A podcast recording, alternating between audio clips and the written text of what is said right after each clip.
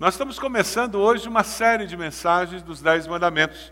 Ah, se você está aqui na igreja há mais de cinco anos, talvez você esteja dizendo: opa, essa eu já ouvi. E é verdade. Ah, aproximadamente a cada cinco, seis anos, eu prego de novo essa série de mensagens nos Dez Mandamentos. E faço isso porque os Dez Mandamentos são essenciais na vida cristã de qualquer discípulo de Jesus. Nós precisamos repassar sempre o nosso entendimento e a nossa aplicação do, dos dez mandamentos deixados pelo Senhor. Mas aproximadamente um milhão, um pouco mais de um milhão de pessoas, homens, mulheres, crianças, animais, acostumados com escravidão, agora no meio do deserto, vivendo uma vida nômade que eles não estavam acostumados. Eles saem de um país onde existiam leis rígidas, e agora eles tinham que construir uma sociedade, construir uma estrutura social para sobreviver. Como é que eles fariam isso? Moisés tinha um grande desafio, o povo tinha um grande desafio diante deles. Deus se revela tentando ajudar o povo nessa construção. Deus, há 3.500 anos atrás, 1.500 anos antes da vinda de Jesus, ele se revela para ajudar aquele povo a sobreviver nessa experiência completamente diferente do que eles estavam preparados e do que eles já tinham vivido antes. E é nesse processo de revelação de Deus que chegam os Dez Mandamentos. A pergunta que eu quero fazer para você é: poderão leis tão antigas como essas, dadas a um povo numa situação tão diferente da nossa, serem relevantes para nós hoje? Poderão essas leis se aplicarem a nós hoje? Será que a gente precisa mesmo deles? Será que a gente precisa estudar os Dez Mandamentos? Qual era o grande problema do povo, a essência do problema? Abra sua Bíblia lá em Êxodo 34, 7, por favor. Êxodo 34, 7, segundo livro da Bíblia. Veja se tem alguém perto de você que, que não tem Bíblia e ajude essa pessoa a acompanhar a leitura. Êxodo 34, versículo 7. Lá em Êxodo 34, 7, a Bíblia nos fala de uma maneira muito clara qual era o grande problema, a essência do problema do povo. O grande problema dos israelitas, e eu ouso dizer que o nosso grande problema não é diferente, era iniquidade, transgressão e pecado. Então, existia uma necessidade de dar os dez mandamentos por causa da iniquidade, da transgressão e do pecado. E nós hoje precisamos também dos Dez Mandamentos, porque a essência do ser humano continua a mesma, com iniquidade, transgressão e pecado. Ora, para aprender a dirigir um carro, eu preciso aprender as leis de trânsito para que eu saiba como fazer isso. Para aprender a viver a vida, eu preciso conhecer as leis de Deus para que eu saiba o que, que o Criador tinha em mente quando ele criou o ser humano e criou tudo que existe na face da terra. Eu vou pedir que você abra sua Bíblia lá em Êxodo 24, a partir do versículo 12. E nós vamos ler a experiência da entrega dos Dez Mandamentos. Deus usa várias teofanias para afirmar e deixar muito claro que não foi simplesmente Moisés que subiu o monte, teve uma experiência transcendental lá com os seus, suas emoções e escreveu alguma coisa na pedra e desceu dizendo que foi Deus. Deus se manifesta na natureza, Deus se manifesta para Moisés, para Josué, para todos que estavam no pé do monte, e Deus deixa muito claro que Ele, o Todo-Poderoso, estava se revelando naquele momento. Êxodo 24, a palavra nos fala a partir do versículo 12: Disse o Senhor a Moisés: Suba ao monte, venha até mim e fique aqui. E lhe darei as tábuas de pedra com a lei e os mandamentos que escrevi para a instrução do povo.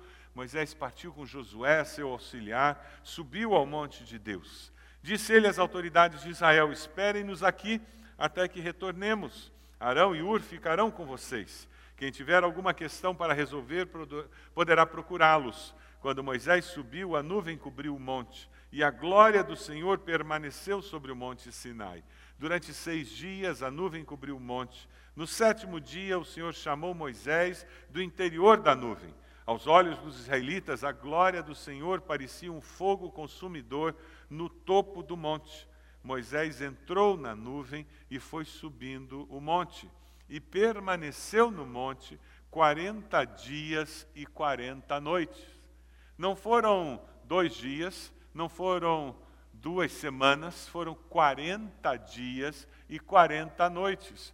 Aqueles israelitas eles já pensaram que Moisés tinha morrido, uma besta matou Moisés o comeu. Por isso que um líder novo surge. É por isso que pessoas com novas ideias surgem. É por isso que a ideia de fazer um bezerro de ouro é, é alimentada e encontra guarida no coração deles. É por isso que aquela iniquidade, aquele pecado, faz com que eles comecem a achar que o tal Deus que eles achavam que os tinham tirado, que o tinha tirado lá do, do Egito já não era mais o Deus verdadeiro. E é aí que você começa a ter uma construção completamente errada. Eles não conheciam a Deus de uma forma tão intensa, tão clara, tão pessoal, que garantisse que nessa hora eles soubessem como agir. Eles não tinham as leis de Deus tão claramente definidas na mente deles, para que nesse momento de dúvida e de provação eles soubessem como agir. Na, no livro de Êxodo, capítulo 31, 18, nós encontramos a preocupação de Deus para que nós não tenhamos dúvidas de que Ele é um Deus pessoal.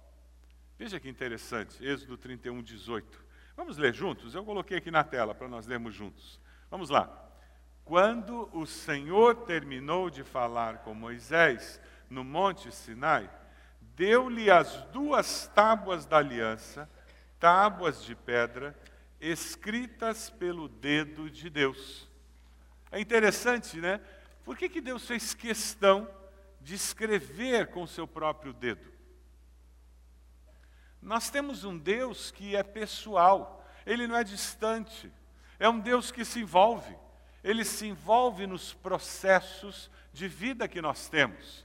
Ele se envolveu no processo de escrever os Dez Mandamentos como ele se envolveu no processo da nossa salvação, se tornando carne, habitando entre nós, morrendo na cruz por, pelos nossos pecados. Ele se envolve nos processos da sua vida, da minha vida.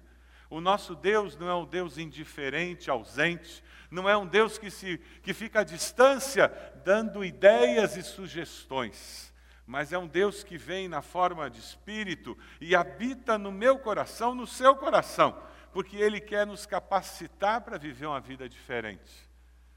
O Deus que nós servimos não é uma entidade fora da nossa existência, mas é um ser transcendente que se envolve na realidade onde nós estamos vivendo as nossas vidas. Você já parou para pensar por que, que Deus deu a lei? Por que, que Deus deu os dez mandamentos? Por que, que ele se preocupou em fazer isso? Por que, que depois da lei surgem os cinco livros, o Pentateuco, tentando explicar o, aqueles dez mandamentos, e depois do Pentateuco você tem toda aquela história com os profetas, os livros históricos, e vem todo o Velho Testamento explicando e, e mostrando como aqueles dez mandamentos eles foram vividos na experiência do povo. Aí depois vem Jesus e no Novo Testamento você tem toda uma vivência onde aquele, todas aquelas verdades do Velho Testamento são complementadas, interpretadas de uma forma clara para que todos entendam que Deus é o mesmo. Você já parou para pensar por que, que Deus deu a lei para nós? Pergunta essa pessoa que está do teu lado aí, ela vai ter a resposta. Ela certamente vai ter a resposta. Vira para ela aí e pergunta: por que, que Deus deu a lei? Pergunta para ela. Deve ter uma razão. Pergunta: por que, que Deus deu a lei?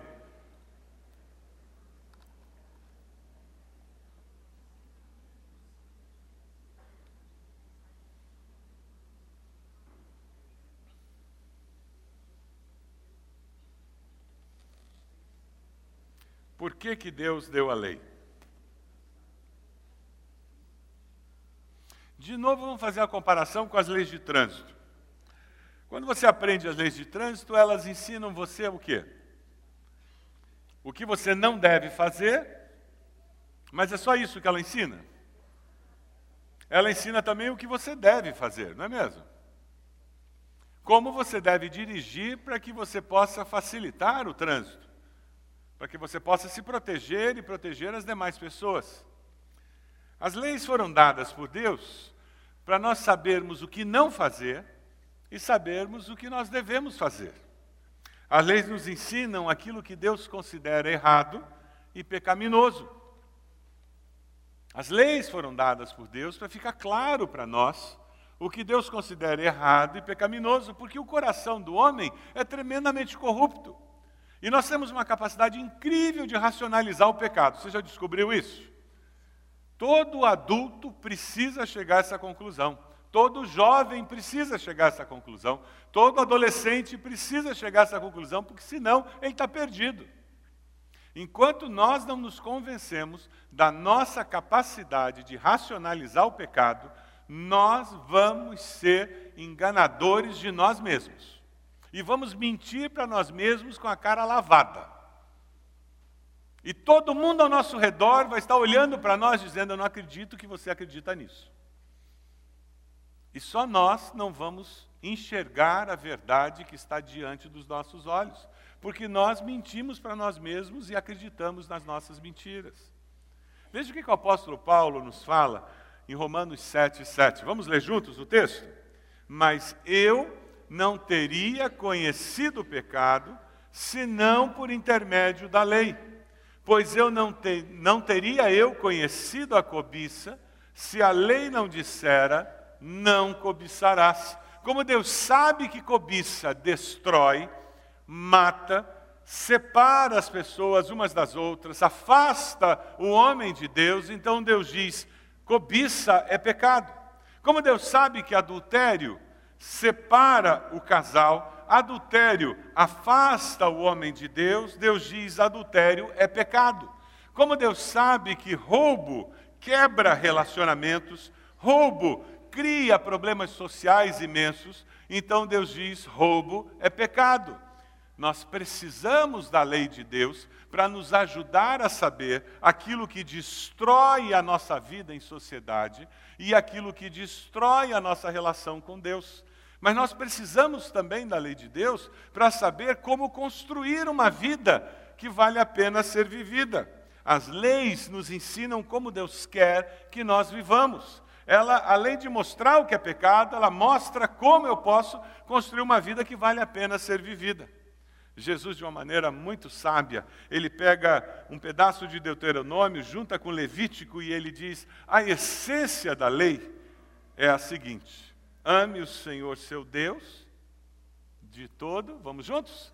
Ame o Senhor seu Deus de todo o teu coração, de toda a sua alma, de todo o seu entendimento e de todas as suas forças Ame o seu próximo como a si mesmo. Nós vamos encontrar Deus nos dando a lei para nos dar vida. E quando nós aprendemos a olhar para a lei de Deus, a ler as Escrituras buscando vida, nós encontramos vida e vida eterna, que começa a ser vivida desse lado da morte. E quando nós chegarmos daquele lado da morte, vai ser só uma continuação daquilo que a gente já estava vivendo aqui. Comunhão com Deus, comunhão com as pessoas, uma vida onde o amor é a, o valor maior, onde o amar a Deus sobre todas as coisas é a minha aspiração maior, porque eu descobri que essa é a lei maior. Amar ao próximo buscar o bem do próximo, vencer o mal com o bem, procurar viver em paz com todos, faz parte do meu respirar. Você tem procurado viver desse jeito? Você tem procurado construir uma vida com a lei de Deus? Mas aí algumas pessoas dizem: Ué, mas eu pensei que essa história de lei era coisa do Velho Testamento. Você já ouviu alguém dizer que eu não gosto do Velho Testamento, tem matança demais? Eu nem leio o Velho Testamento, só leio o Novo, porque o Velho Testamento já era. O Velho Testamento é uma porcaria. Já ouviu gente dizer isso? O Velho Testamento não tem valor nenhum. Já ouviu alguém dizer isso? É uma pena quando alguém diz isso, porque ela está jogando fora algo precioso, que é a Escritura, inspirada por Deus. E nós precisamos do Velho Testamento para entender quem nós somos. Para entender quem nós somos como discípulos de Jesus, nós precisamos entender de onde vem a nossa fé. Nós precisamos entender o Velho Testamento e passar o Velho Testamento pela cruz de Cristo. E quando o Velho Testamento, todos os valores, os ensinos passam pela cruz de Cristo, ah, como a nossa vida é enriquecida. O próprio Senhor Jesus deixa muito claro isso. Vamos ler juntos Mateus 5,17? Vai aparecer aí para nós lermos juntos. Não penseis, vamos lá? Agora, não penseis que vim revogar a lei ou os profetas. Não vim para revogar, vim para cumprir. Ou seja, Jesus está dizendo: eu não vim jogar fora a lei, não. Eu vim cumprir a lei, e ele veio fazer mais do que isso. Ele veio nos mostrar que os dez mandamentos, ele veio nos mostrar que as escrituras, elas têm princípios universais, eternos, para a nossa vida espiritual, com autoridade. Jesus pega os dez mandamentos e ele começa a dizer lá no Sermão do Monte, vocês ouviram o que foi dito e eu, porém, vos digo. Não é assim que ele trata? Ele nos ajuda a entender que aquilo que foi dito tem valor. E ele diz: vocês estão entendendo errado, falando para aqueles religiosos daqueles dias, dizendo: vocês perderam a intenção do coração de Deus. Vocês estão concentrando no exterior. Desde o começo, Deus estava falando para o coração de vocês, e não apenas para o seu exterior. Lendo um comentarista eu até coloquei o texto aí na tela para nós lermos juntos. Ele afirma, dizendo: Jesus Cristo deu à lei um novo impulso interior. É no coração e não na conduta externa que Deus está interessado. Foi isso que Jesus fez. Ele pega a lei, ele valoriza a lei, ele diz: só que tem uma coisa. O que Deus está interessado é no coração que entende essa lei, aplica essa lei e vive essa lei. É na atitude de quem não adultera. É na atitude de quem não rouba. É no coração de quem não cobiça. É por isso que Jesus diz: está escrito, não adulterarás, mas aquele que olha com intenção impura já é culpado de adultério. Não matarás, mas aquele que tem ódio no coração já é réu de assassinato. Ele vai no cerne da questão. Sabe por quê? Porque a boca fala do quê? A gente sabe, não é mesmo? A nossa luta não é aprender coisa nova, gente. A nossa luta é praticar o que a gente já sabe. A boca fala do que o coração está cheio. Porque o homem vê o exterior, mas o Senhor vê o quê? Coração. Um outro comentarista diz: a marca indelével de uma igreja hoje tem de ser o amor em todas as suas dimensões e com todas as suas consequências. Durante toda essa confusão de homofobia que está tendo, kit gay, kit não sei o que e tal, eu estou querendo propor o Ministério do, da Cultura para fazer um outro kit. O kit contra a heterofobia. Eu estou me sentindo discriminado. Eu vou começar uma campanha no país. Vocês assinam meu abaixo assinado? Vocês assinam? Eu vou começar uma campanha contra a heterofobia. Estou me sentindo discriminado. Você não pode ser hétero. E quando você fala alguma coisa a favor de ser hétero, parece que você está cometendo um crime. Você já notou? Mas a gente tem que ter cuidado para não ser levado para um extremo nem para o outro. Tem algumas pessoas querendo nos levar para um tipo de inquisição. Eu não vou entrar em inquisição. Eu tenho minhas posições, mas eu não estou em inquisição. Eu não estou em guerra contra gay. E não vou entrar em guerra contra homossexual. Ninguém tem que entrar em guerra contra eles. Eu estou em guerra contra o pecado. Amém? E começa na minha vida. Amém? Porque na hora que eu aponto para alguém, eu tenho três dedos apontando para mim. Eu sempre me lembro disso. Eu tenho que estar em guerra contra o pecado na minha vida. E quando eu estiver lutando contra o pecado na minha vida, aí eu posso colocar o braço no ombro de alguém e dizer: meu querido, na minha vida é brabo lutar contra isso.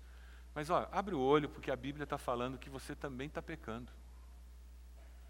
E nós temos que alertar as pessoas com relação ao pecado. Mas sabe, a melhor maneira de nós cumprirmos a lei é através do amor, não da complacência, não da indiferença, O amor é que é o cumprimento da lei.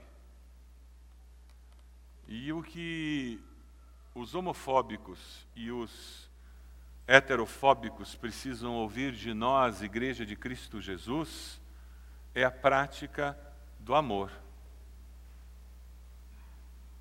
Um homossexual que colocar os pés nessa igreja tem que se sentir amado, apesar de ser homossexual. Assim como aquelas prostitutas que ficam aqui a uma quadra da igreja, na estrada, pegando o caminhoneiro.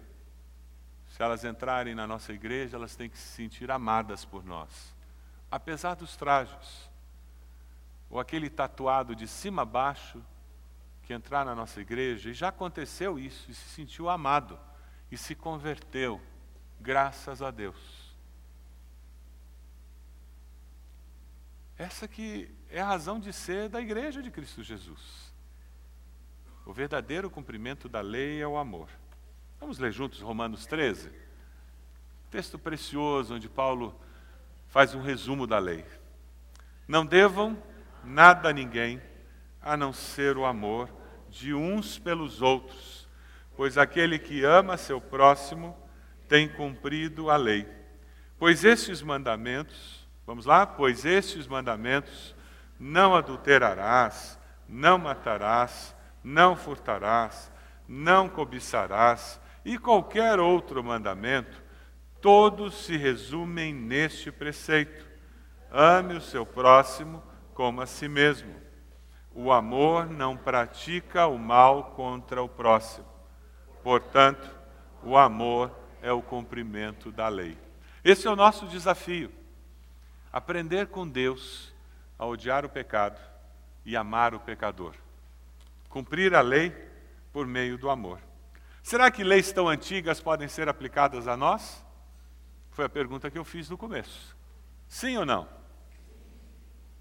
Você quer cumprir a lei de Deus, amando a Deus sobre todas as coisas? Amando ao próximo como a você mesmo? E nós vamos começar a estudar cada um dos mandamentos. Hoje à noite, nós vamos estudar o quinto mandamento, Ué, por que o quinto? Porque é o mês da família. Então eu vou estudar o quinto mandamento. Nós vamos estudar o mandamento de honrar os pais. E como existe uma tendência em nossa igreja de quem vem de manhã não vir à noite, então eu vou começar o sermão da noite de manhã. Eu quero ver se eu consigo adoçar a boca de alguns, e quem sabe alguns que só vêm de manhã e não vêm à noite vão dizer: Uh, eu acho que eu vou voltar à noite. Quem sabe alguém que não está vindo à noite vai sentir vontade de vir à noite para continuar a ouvir o sermão da noite. Então, vire o seu esboço para o sermão da noite. Família, plano de Deus. A família nasce no coração de Deus. Todo mundo concorda com isso? Sim ou não? Eu sou incrédulo. Eu não sei porquê. Tem um bando de crentes que tem mania de dizer isso, que família é plano de Deus. Por quê? Eu queria dar três razões para a gente dizer para alguém por que, que a família nasce no coração de Deus. Imagino que alguns de vocês devem ter dito isso. Primeiro, que quando Deus criou a humanidade, ele criou a família. Deus criou o homem, olhou para ele e disse o quê? Não é bom que ele esteja só. Fez o quê? Uma ajudadora. Aí quando ele olhou para os dois, ele disse para eles fazerem o quê? Fazer criança. Façam família. E olha, ele estava preocupado com a família. Ele disse o que para eles? Deixará pai e mãe, vão morar longe por causa da sogra. Só que Adão e Eva não tinham pai, eles não tinham pai, gente. Isso é trabalho preventivo de Deus. Deus é maravilhoso. Os dois não tinham pai e mãe, não existia sogra ainda. Mas Deus é sábio. Ele sabia que ia ter. Ele conhecia a Eva, foi ele que criou a Eva. Eva foi a primeira sogra da humanidade. Já pararam para pensar nisso? E aquela sogra que conversou com a serpente. Ela era das boas. Eva era das boas. A segunda razão, quando Deus resolve acabar com a humanidade por causa do pecado, e vem o dilúvio, qual foi a preocupação de Deus? Ele salvou os animais, mas salvou famílias de seres humanos. A família de Noé. Quando Deus fala com Abraão, e ele vai abençoar Abraão, ele abençoa Abraão e abençoa quem mais? As famílias na terra. E a gente pode encontrar várias outras referências na Bíblia, Deus abençoando famílias. Família foi criada por Deus, é o projeto de Deus. E quando você encontra essa ideia de família, depois de ser atacada ao longo de séculos por Satanás, pela racionalização do ser humano, pelas explicações humanas, eu continuo sendo procurado por noivos querendo casar e fazer família. E não são só noivos aqui da igreja, não. Vira e mexe, eu estou fazendo casamento de gente que não vai à igreja, não põe pé em igreja, não crê em Deus, mas quer que um pastor faça o casamento. Porque eles estão casando. Família, o desejo de ter família e ser família, está dentro do soft básico que Deus colocou no ser humano. Quando os judeus liam esse mandamento, vamos lá, vamos lá, Êxodo 20, 12, abra lá sua Bíblia. Êxodo 20, 12 eles entendiam de uma maneira muito especial. Êxodo 20, 12.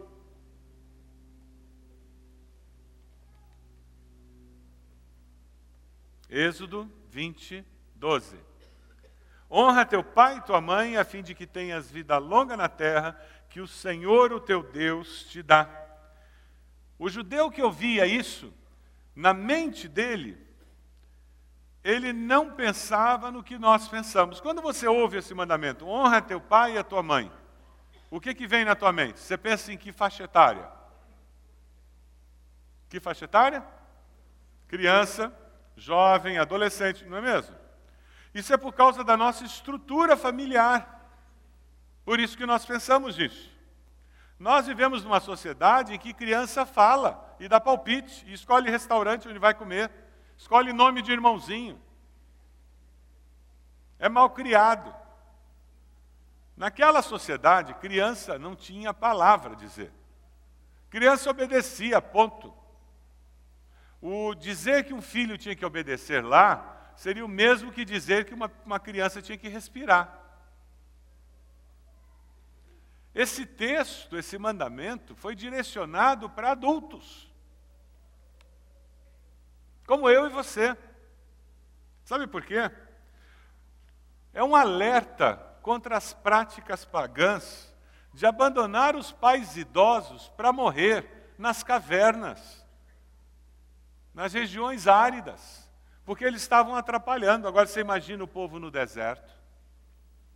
Aqueles idosos sendo um peso morto para carregar. Você imagina o povo entrando na terra, aqueles idosos só consumindo. Eles não tinham mais força para carpir, para trabalhar na terra. Eles não podiam cuidar do rebanho. Então, o melhor mesmo era se livrar deles. Vamos ver um videozinho da família dinossauro. Tem alguma coisa legal para gente. E eu, o mais velho dos anciãos, estou com... 72 anos. Oh, 72 anos de idade. Eu já vivi muito e presenciei muitas maravilhas. Mas agora estou velho. Estou lento. E me levanto 16 vezes no meio da noite. Eu não posso mais acompanhar o rebanho. Eu me arrasto atrás, atraindo os predadores, pondo em perigo meu povo e atrasando o grupo em tudo. Não ajam como se não tivessem notado. Por isso eu desejo ser arremessado do penhasco mais alto para um poço de piche. Olha só. Mas antes de eu ir, Aí vem bomba. eu decreto que a partir deste dia todo dinossauro, ao completar a idade. eh, eh, eh, qual, é mesmo a idade? Oh, 72 anos, será arremessado para dentro de um poço de piche. E este dia será conhecido como o dia do arremesso. E esta tradição deverá permanecer sagrada e solene. Cada dinossauro será arremessado por um seu parente. Ah, com licença. Sim, pode falar. Ah, para que não seja um desperdício total, pode acrescentar que os dinossauros poderão arremessar as suas sogras? Claro, por que não? Dia do arremesso, dia do arremesso. Só mais um dia para o dia do arremesso. Só mais um dia para jogar a sua mãe do penhasco para dentro do piche. Tino, esse é para ser um dia santo e solene. Não, isso é amanhã. Hoje é o dia de dizer viva, viva. Depois de 20 anos com a sua mãe pegando no meu pé, eu posso levá-la até o topo da montanha e jogar aquele bumbum magro para a destruição. Solene e dignamente, é claro. A nossa sociedade não tem o dia do arremesso. Mas não é verdade que existem muitas famílias que o idoso está sendo arremessado de outra forma? Abandonado, negligenciado. Ah, nós praticamos o dia do arremesso quando entramos no ônibus e não damos o lugar para a pessoa idosa. E o idoso permanece de pé e a gente fica sentado. Quando cansado de procurar vaga, a gente estaciona na vaga do idoso no supermercado ou no shopping. E é verdade, tem muita vaga para idoso, não é mesmo? Quando a gente chega na igreja e a gente não não cumprimenta, não tem paciência de ouvir aquelas histórias longas, muitas vezes repetidas, que o idoso quer contar. É uma outra forma de fazer arremesso. Ou quem sabe aquele tio, aquele primo idoso que não tem ninguém para cuidar dele ou dela e a gente sabe disso, mas a gente diz, mas eu também não tenho nada a ver com ele ou com ela, né? Não é nem meu pai nem minha mãe. Como é que você tem lidado com seus pais idosos?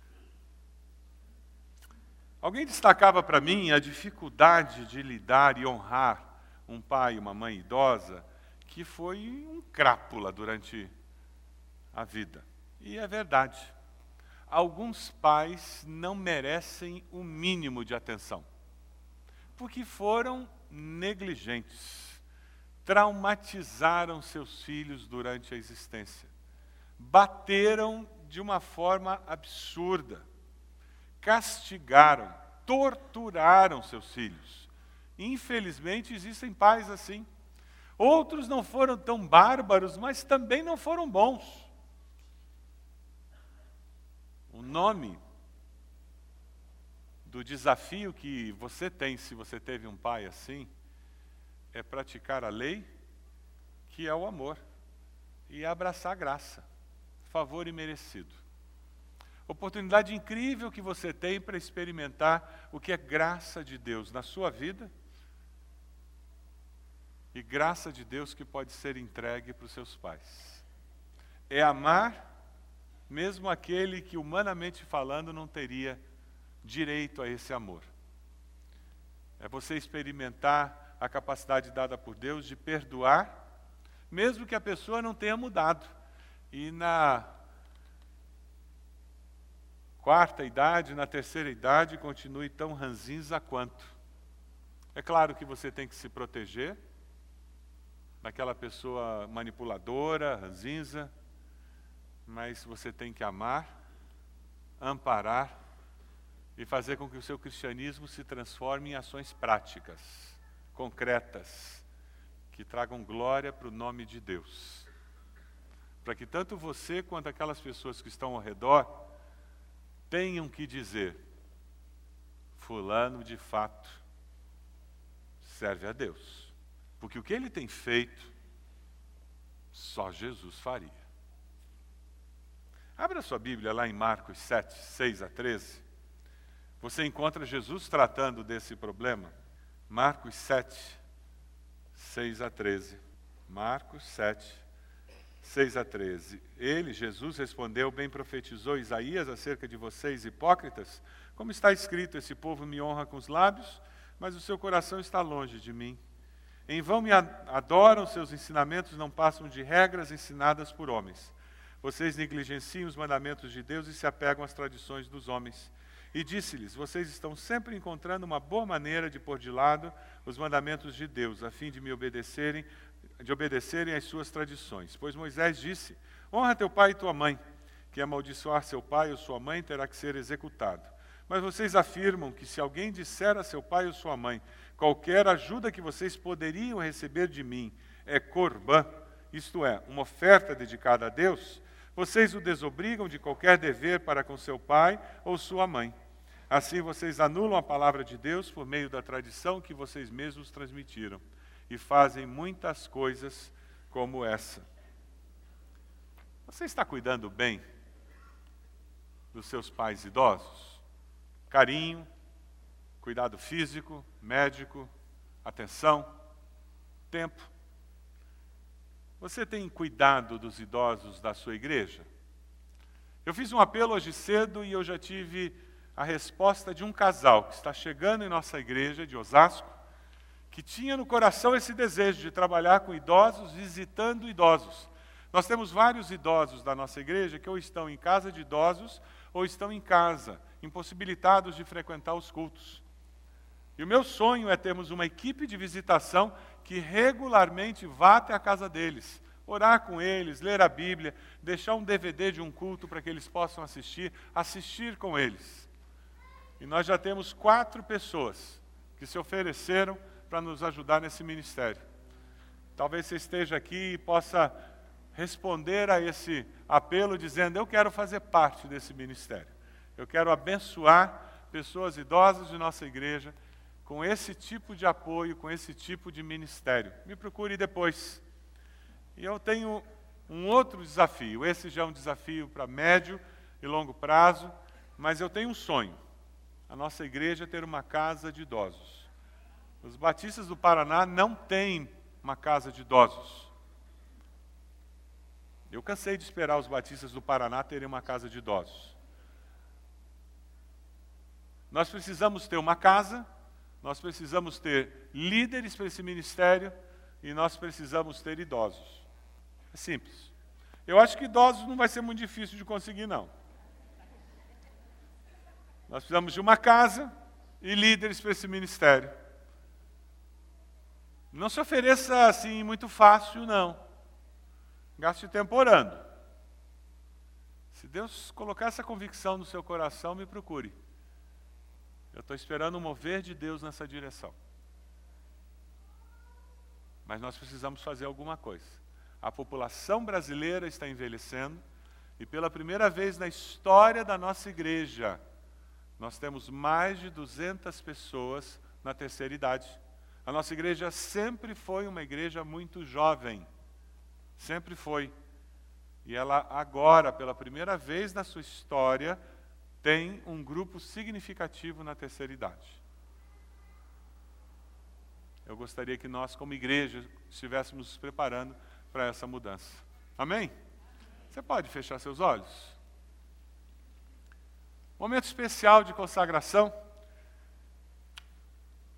Você quer dizer para o Senhor: Olha, Deus, eu quero amar ao Senhor acima de todas as coisas. Essa é a minha decisão. Então diga para Ele: Deus, eu quero amar o meu próximo. E hoje, de uma forma especial, eu quero amar o meu próximo honrando meus pais. Hoje à noite nós vamos falar como você pode honrar até seus pais que já faleceram. Eu quero honrar, Senhor, aos meus pais, a minha mãe, meu pai. Eu quero, Senhor, honrar idosos, que não são meus pais, mas são pais de alguém. Pessoas que populam o meu mundo. Como que eu, como cristão, posso abençoar essa faixa etária? Posso ser instrumento do Senhor para abençoá-los.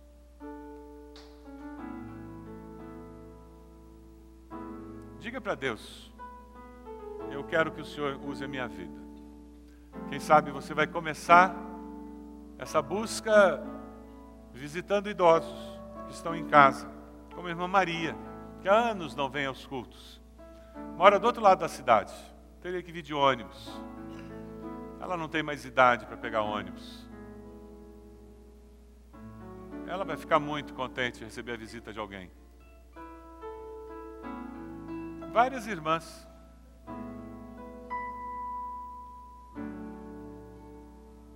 Elas ficarão muito contentes de receber visita. Deus falou no seu coração. Você tomou uma decisão hoje cedo. Levante sua mão onde você está e depois abaixo. Só isso. Amém. Graças a Deus. Graças a Deus. Mais alguém? Levante a sua mão. Graças a Deus. Graças a Deus. Pode abaixar. Mais alguém? Graças a Deus. Só levante sua mão e depois abaixe. Mais alguém? Graças a Deus. Graças a Deus. Mais alguém? Mais alguém? Levante sua mão lá na galeria. Mais alguém? Só levante sua mão dizendo, pastor, eu orei. Eu tomei uma decisão hoje cedo. Com relação à minha vida, com relação a idosos, com relação a meus pais, com relação a perdoá-los, com relação a dar mais atenção. Levante sua mão, onde você está? Graças a Deus, pode abaixar. Graças a Deus, pode abaixar. Mais alguém? Graças a Deus. Pode abaixar. Mais alguém? Mais alguém? Graças a Deus. Mais alguém?